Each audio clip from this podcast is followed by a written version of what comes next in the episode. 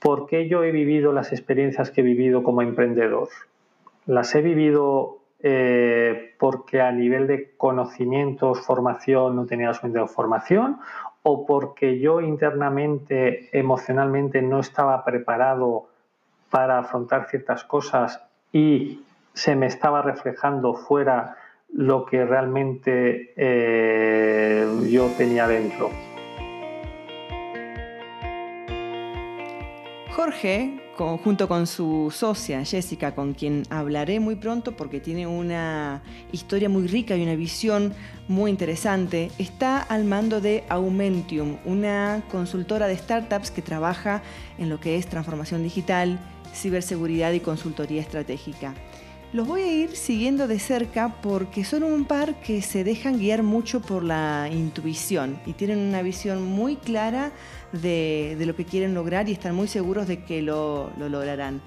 A Jorge lo conocí en una charla de financiamiento para startups en el Speaker Corner del Hotel Rock Blanc aquí en Andorra y, me gustó que centrara toda la primera parte de su ponencia en los errores que había cometido en su vida emprendedora y lo que había aprendido de ellos. Los errores nunca son de una sola variable, siempre hay un cúmulo de variables que se podrían haber hecho mejor. Y hay una variable que no se tiene en cuenta que también es uno, el, desarrollo interno de madurez interna, que nunca se habla, que parece que todos los que emprenden siempre están súper maduros para llevar el proyecto adelante, pero la parte de madurez interna, pues también es un factor importante para afrontar un proyecto de emprendimiento. No nos equivoquemos. De la teoría a la práctica suele haber una distancia abismal. En la cancha se ven los pingos, como decíamos en, en mi pueblo. Jorge habla desde su experiencia, desde la sabiduría del presente, de esa que logramos cuando miramos hacia atrás y vemos todo lo que hemos hecho. El coste de tu proyecto es uno con tu sueldo, ¿vale? Si no lo pones, te estás engañando en los costes de tu proyecto. ¿Por qué? Porque quizás lo que no quieres afrontar es que no tienes la capacidad de financiarte. Quédate porque vamos a hablar de lo determinante que puede ser la ubicación geográfica de tu startup o de tu negocio de analizar bien tu target y no asumir de la formación de tu equipo y de estar emocionalmente preparados para lo que significa llevar una empresa adelante.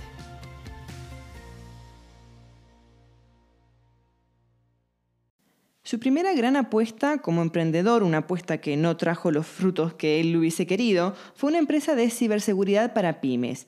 Año 2008, trabajaba en una de estas grandes multinacionales que se las conoce como las Big Four, atendiendo a necesidades de grandes clientes en lo que se relacionaba con ciberseguridad principalmente. Y estos grandes clientes tenían grandes presupuestos y pagaban muy bien. Entonces Jorge se preguntó, ¿qué pasa si le presto una solución similar a clientes más pequeños ajustando el presupuesto? Y muchas veces se da que la idea es buena, que el fundador tiene las habilidades para ejecutarla, pero la ubicación geográfica nos juega en contra, porque los clientes no están ahí, porque el talento humano no está ahí o porque los proveedores no están ahí.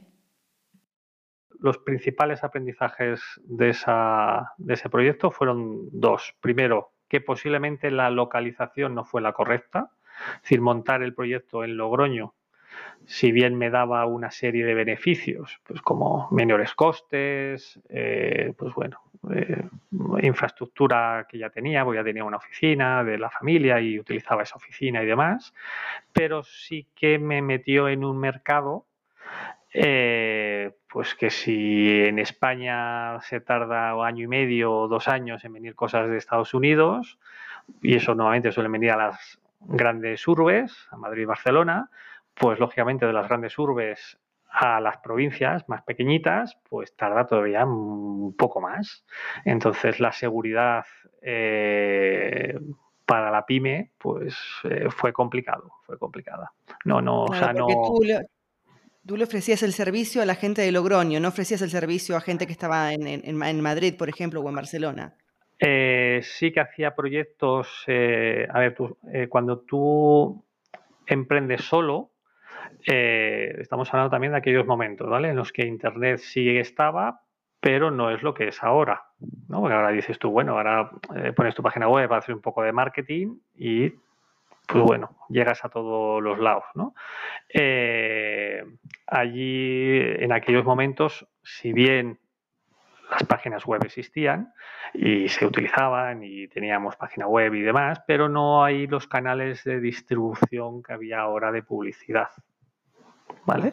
Era, eh, sí que había, y había empresas que te buscaban por internet, a través de Google y demás, pero eh, las redes sociales, estamos hablando que empecé el proyecto allí en el 2008, pues hombre, las redes sociales estaban, eran de 2006, 2004 algunas, y en ese 2008 se estaban empezando a, hacer lo que ahora son, ¿no? Por una u otra manera. Entonces, eh, sí que es verdad que eh, la publicidad hacia otras provincias, pues es más un trabajo de comercial en aquellos momentos, ¿vale? No estabas en el lugar correcto. Yo después, yo creo que no, que ese fue uno de los errores que cometí. Si el mismo proyecto lo hubiese iniciado en Madrid, teniendo en cuenta que yo había pasado, bueno, que ya llevaba muchos años en Madrid y que tenía algún contacto por Madrid, pues a lo mejor. Pero también es el target del cliente. Es decir, el haber ido hacia la pyme, por mucho que la pyme fuese el 85% del tejido empresarial de, España, pero la pyme también tiene sus peculiaridades, ¿vale? ¿Qué peculiaridades tiene? Pues eh, principalmente no tiene dinero. Segundo, eh, no ven nada que no sea tangible. Tú no le puedes plantear una consultoría para darles un estudio sobre no sé cuántos. Si no le instalas algo, si no le das algo, no lo acaban de ver. Y solamente cuando tienen problemas, que me llegaron pymes, pues en aquellos momentos también entraban virus, les cifraban las cosas, les, pues bueno, en aquellos momentos también había, pues claro, cuando les decías que les cobrabas, eh, la hora de seguridad a 80, 100 euros la hora, pues se llevaban las manos a la cabeza. dices tú, pero bueno, si el taller te la está cobrando a 70 y no dices nada, ¿no? El taller del vehículo, ¿qué pasa? O sea, que las cosas no funcionan nunca es un solo motivo. Nunca. Los errores nunca son de una sola variable, siempre hay un cúmulo de variables que se podrían haber hecho mejor. Y hay una variable que no se tiene en cuenta que también es uno, el, desarrollo interno de madurez interna, que se, nunca se habla, que parece que todos los que emprenden siempre están súper maduros para llevar el proyecto adelante, pero la parte de madurez interna, pues también es un factor importante para afrontar un proyecto de emprendimiento. No nos equivoquemos. Y de ahí te fuiste al segundo gran proyecto que fue con otros socios, ¿no?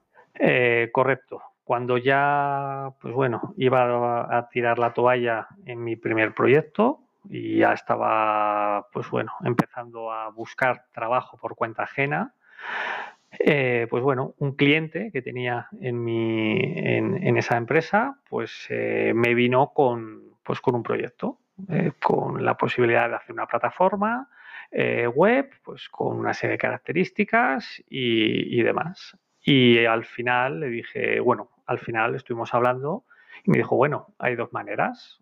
no la desarrollas con, con verdad, con mi primer proyecto, o, si te parece interesante, también te puedes unir.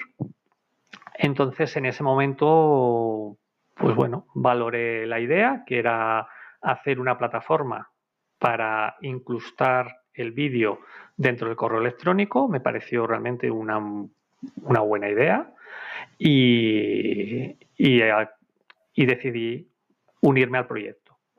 ¿Vale? ¿Año más o menos de esto? Esto fue eh, final de 2013. La primera reunión sería septiembre de 2013. Vale. ¿Y había algo similar en el mercado en ese momento o no? Eh, no, en España no había nada. Había una empresa americana que hacía algo más o menos similar, pero mm, no, teníamos que hacer investigación y desarrollo y para sacar algo que inicialmente funcionase. Entonces, ¿tú te unes a este equipo de cuánta gente? Eh, eran dos socios y yo. Vale, ¿y perfil técnico los tres? No. Eh, uno de ellos eh, venía de estar dirigiendo una empresa de carácter industrial y el otro socio venía pues, eh, del mundo audiovisual, de ser eh, cámara de televisión y de pues, bueno, tener su pequeño proyectito de hacer algunos temas de diseño y ese tipo de cosas. Cada uno teníamos nuestras responsabilidades muy definidas. ¿no? Pues está pues, el que iba a hacer de CEO, que se encargaría de la parte de CEO y comercial inicialmente.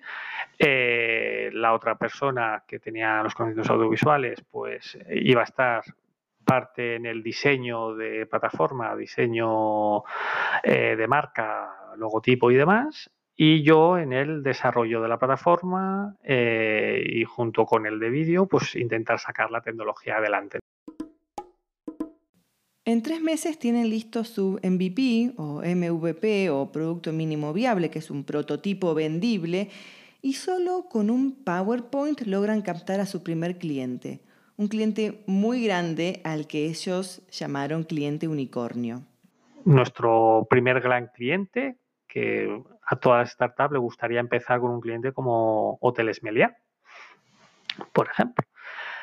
Pues ese fue nuestro unicornio, ¿no? Que le llamamos. Cuéntame, sobre eso que me parece muy interesante. A ver, el, cliente unicornio, Sí, el cliente unicornio es, es aquel que es un rara habilis dentro del mercado. Es decir, es un cliente eh, que, no le eh, que no le importa eh, apostar por la innovación, que no le importa invertir y probar, que, pues bueno, que está habido de ver cosas nuevas que haya en el mercado y que, y que si prueba y le gusta, pues lo empieza a utilizar. Porque claro, la primera campaña que nos querían hacer era una campaña de unos 2-3 millones de correos. Que esto, bueno, 2-3 millones de correos tampoco es mucho, porque hay bases de datos de 20 y de 30 millones de correos. Eh, pero claro, 2 millones de correos con una tasa de apertura de un 10%, ya son 200.000 personas quienes ven el correo y una de las cosas que aprendimos ¿no? en aquellos momentos era que en las tres primeras horas del lanzamiento de la campaña el 80% de las personas lo ve. Con lo cual, de ese dos, esas 200.000 personas, pues échale pues que casi 160.000 personas ven el correo en las, en las primeras tres horas. Teníamos un tráfico que cualquier e-commerce eh, de retail no tenía en los primeros tres años. Y supongo que esto también los llevó a, em, por un lado, tener que invertir más para poder estar a la altura de semejante cliente y también quizás les nubló un poco la vista y pensaron que en todos los clientes que iban a captar serían como, como ellos.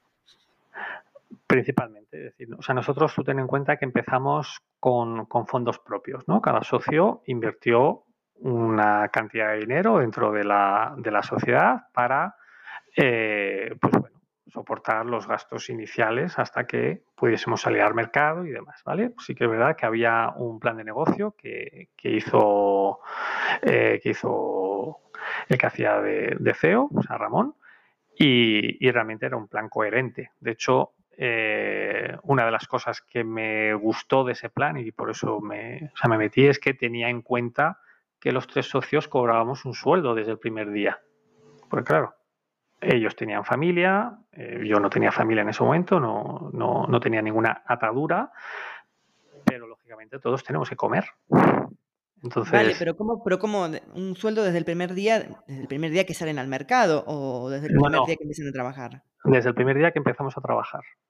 Vale, pero si estaban financiándose con fondos propios, ¿cómo funcionaba? Claro, pues eh, si tú haces tu plan de negocio y dices, vale, si eh, tú tienes este sueldo, yo este, yo este, lógicamente no es un sueldo de mercado, sino eh, tiene que ser lo mínimo y coherente para que tú puedas comer, eh, no te tengas que preocupar de, pues eso, pues de, de, comer y de las necesidades básicas que tú tengas, aunque no sea un sueldo de mercado. Entonces, ¿qué pasa? Que eso te da una serie de costes mensuales y eso te dice, vale, pues eso significa que para hasta que llegamos al mercado, pues más o menos eh, tenemos con, imagínate, con 30.000 euros, tenemos para seis meses, para siete meses. Bueno, pues ya son siete meses en los que tienes que plantearte que tienes que vender o también financiarte, porque hay otras maneras de financiarte, no solamente eh, la inversión privada, ¿no? también están los bancos y demás. Nos metimos en un programa de aceleración de Ibercaja para conseguir un crédito de 30.000 euros con unas condiciones eh, muy buenas, con lo cual vas echando fuel ¿no? a la maquinaria para que vaya funcionando y que vayas teniendo gasolina para ir, eh, pues bueno, eh, introduciéndote en el mercado. Me gusta eso, volviendo un poquito atrás a, esto de que tenían un sueldo desde el primer día, estaba pensando que creo que en el libro de, mm, no sé si lo leíste, creo que es el de Kiyosaki, el padre rico, padre pobre, que lo que recomienda es siempre págate a ti primero. Correcto. Y eso es un error que yo creo que no, voy a decir porcentajes, pero muchos, muchos emprendedores cometemos. Primero lo demás y después lo que me queda me lo, me lo guardo para mí. Pero eso nos nubla un poco el objetivo o nos baja el objetivo, porque no tenemos el mínimo que necesitamos primero para nosotros eh, contemplado. A ver, se puede decir, o sea, yo aquí no soy tanto de primero a ti y después al resto, sino, no, primero los sueldos, hay que pagar a todos porque todos al final tienen que comer. Si tú tienes gente trabajando en tu empresa, no le puedes pedir que trabaje por la cara. Primero porque no es su proyecto, es el tuyo. ¿Vale? Entonces, eh, la persona ha entrado contigo, bien, le, le has podido vender la idea, el proyecto, todo lo que tú quieras, pero al final está contratado. Y la gente no trabaja por amor al arte, aunque haya muchos emprendedores muy carismáticos que hayan conseguido que sus equipos trabajen por amor al arte. No te digo que no, ¿vale? Pero al final la gente tiene sus necesidades. Con lo cual yo, ahí soy partidario de, sí, ponte sueldo, no de mercado, ¿vale? Pero sí un sueldo que te permita cubrir tus gastos mínimos eh, mensuales para que así estés tranquilo y así puedas planificarte realmente cuáles son los costes de tu proyecto, porque si no es que te estás haciendo trampas al solitario. Es como aquel que hace un solitario y está mirando las cartas para el cual le va a venir para saber qué movimiento tiene que hacer tres movimientos antes. Te estás haciendo trampas. O sea, el coste de tu proyecto es uno con tu sueldo, ¿vale? Si no lo pones, te estás engañando en los costes de tu proyecto. ¿Por qué? Porque quizás lo que no quieres afrontar es que no tienes la capacidad de financiarte.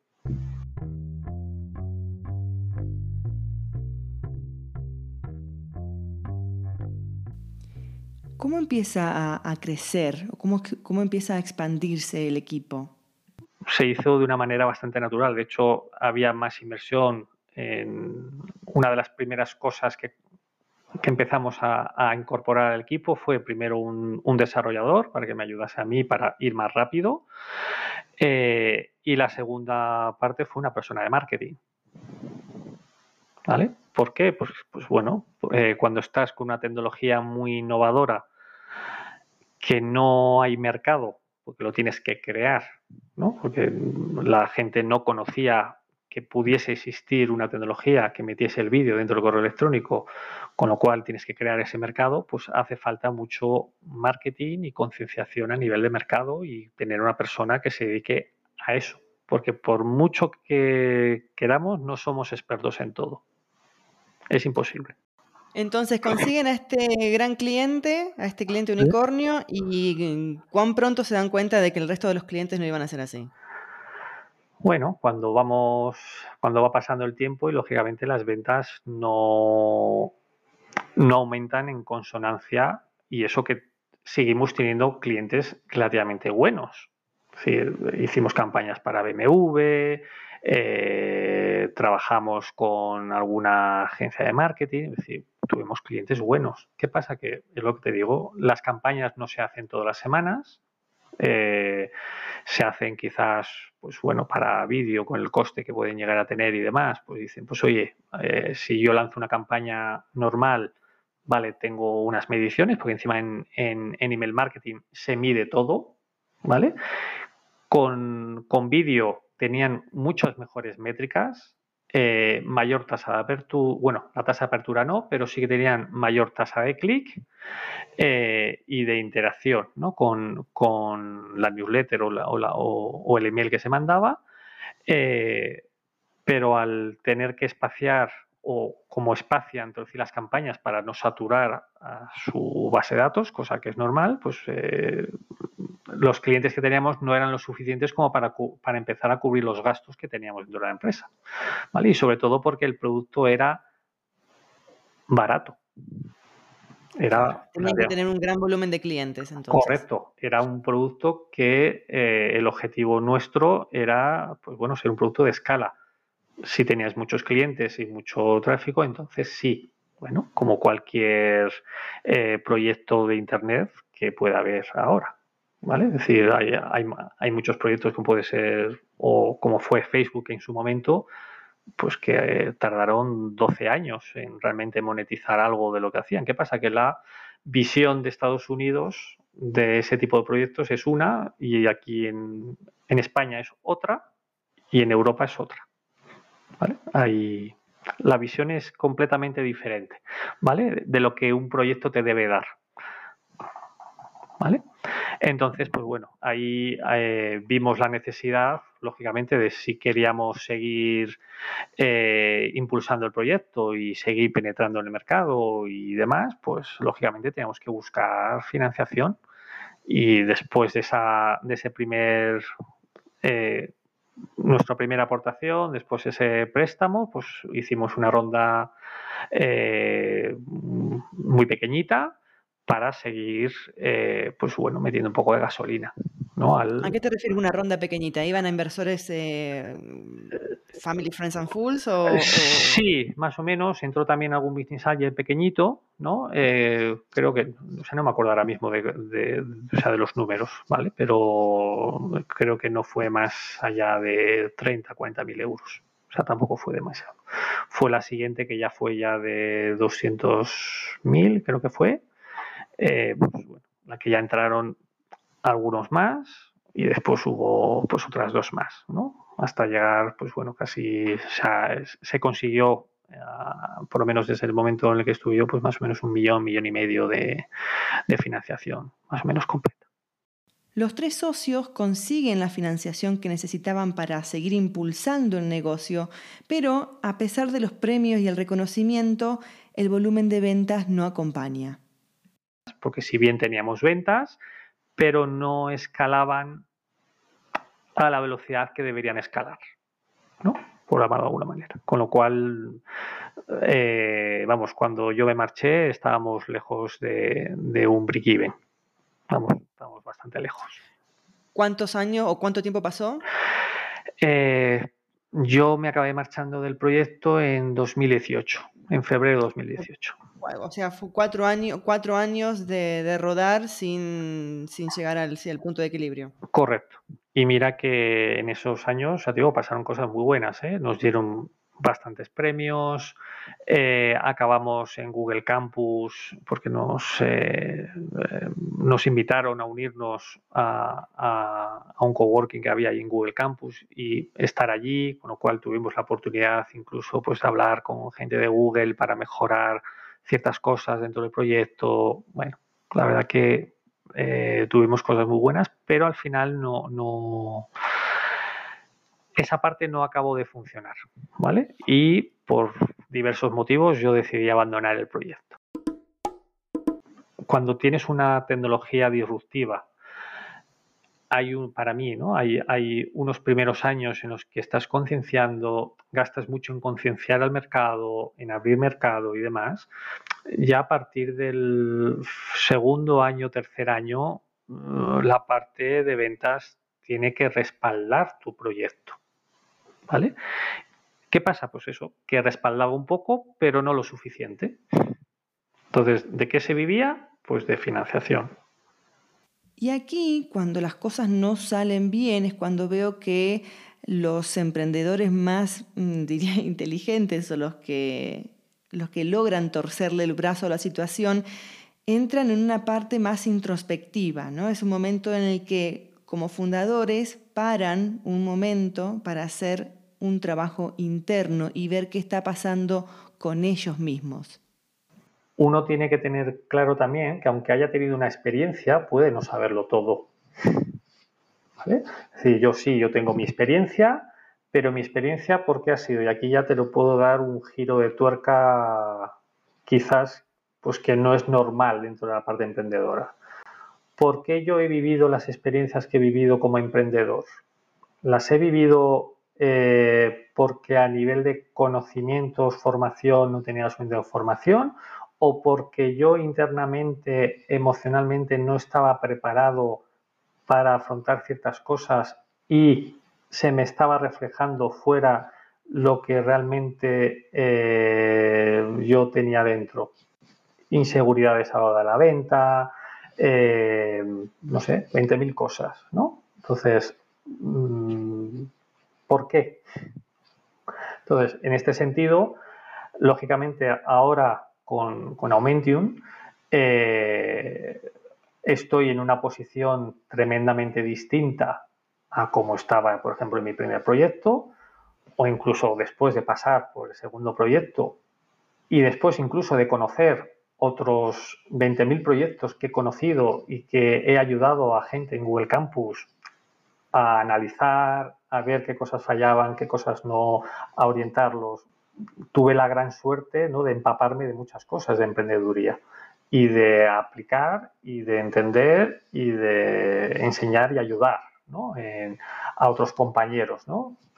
Entonces, ahora mismo tenemos todo ese cóctel de aprendizaje encima con un cambio interno y con cambios internos que lógicamente a lo largo del tiempo uno da y encima con, con una socia que tiene gran fuerza, eh, una visión muy clara de cómo son las cosas y, que realmente nos complementamos a la perfección. De hecho, eh, mira, este mes eh, en el Speaker Corner vamos a hacer nosotros una, digo, una prueba de concepto porque es algo que ya venimos madurando, pero que queremos ver cómo lo recibe la gente, ¿vale? Vamos a hacer unas mentorías, ¿vale? De emprendimiento en el Speaker Corner.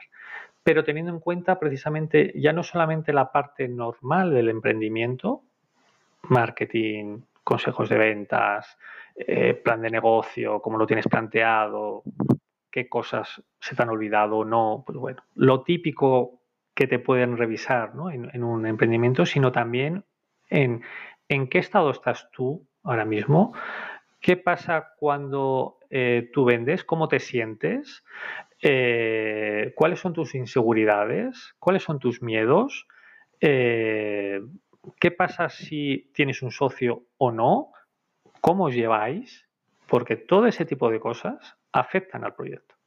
Súper interesante. Quizás no, todos estén preparados para eso, porque es mucho más fácil que me digan, a ver, pero ¿cuántas veces publico en Instagram? O, hago e-commerce o no, y, ¿no? O, la foto, cómo tiene que ser, la iluminación, a que me empieces a preguntar cómo estoy yo emocionalmente. Claro, ¿qué pasa? Que nuestra experiencia eh, nos lleva a decir, vale, sí, es muy importante el cuántas veces publico en Instagram, sí, eso es un dato importante, pero también es importante que es cómo tú estás internamente, porque lo que cómo tú estás eh, internamente es lo que tú proyectas hacia afuera.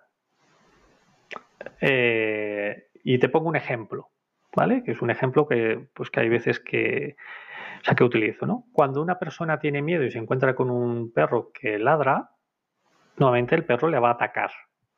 Sin embargo, cuando esa persona, en vez de tener miedo ante esa situación, la afronta desde otra parte, el perro no le hace nada.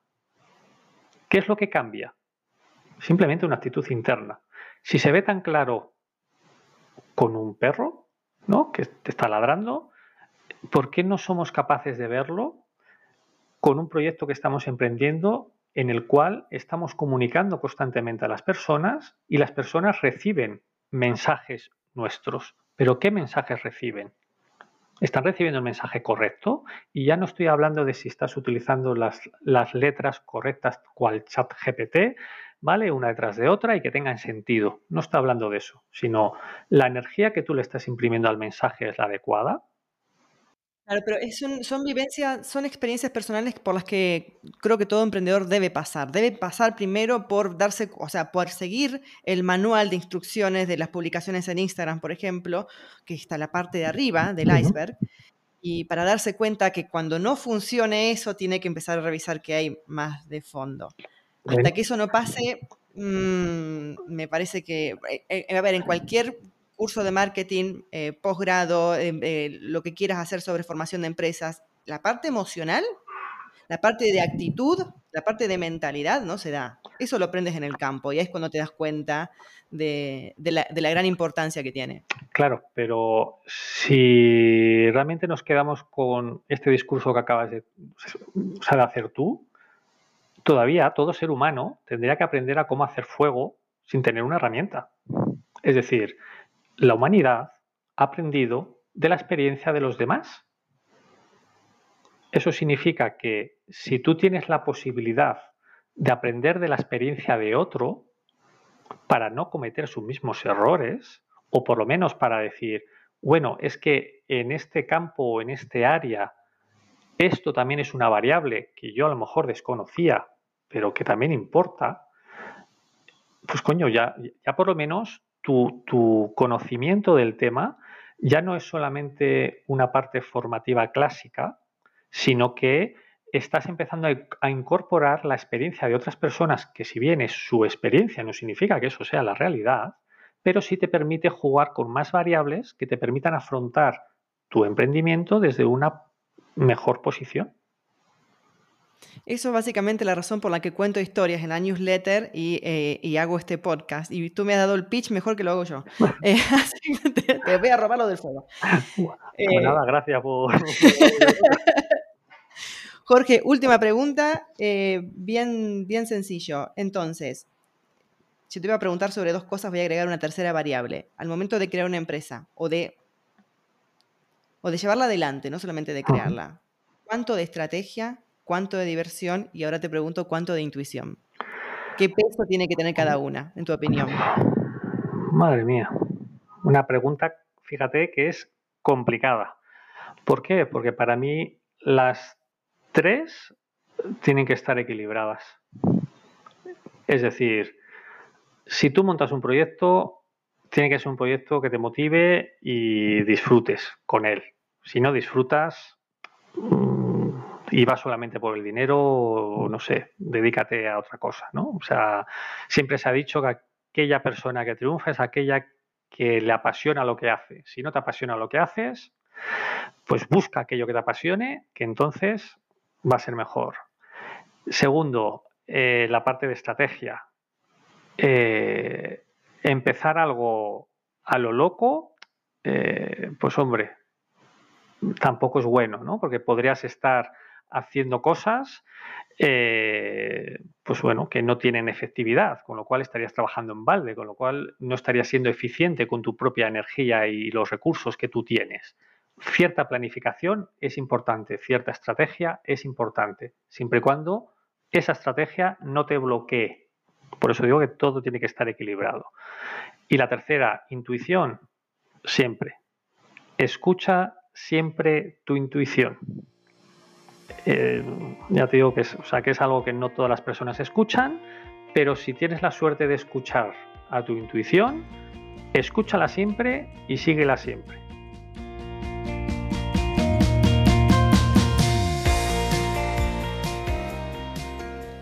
Por eso empecé este podcast, para poder tener conversaciones interesantes con gente interesante y Jorge definitivamente es una de ellas. Me encanta escuchar los obstáculos, los errores, los fracasos de otros, lo que han, aprendido después de todo esto y lo que están haciendo ahora.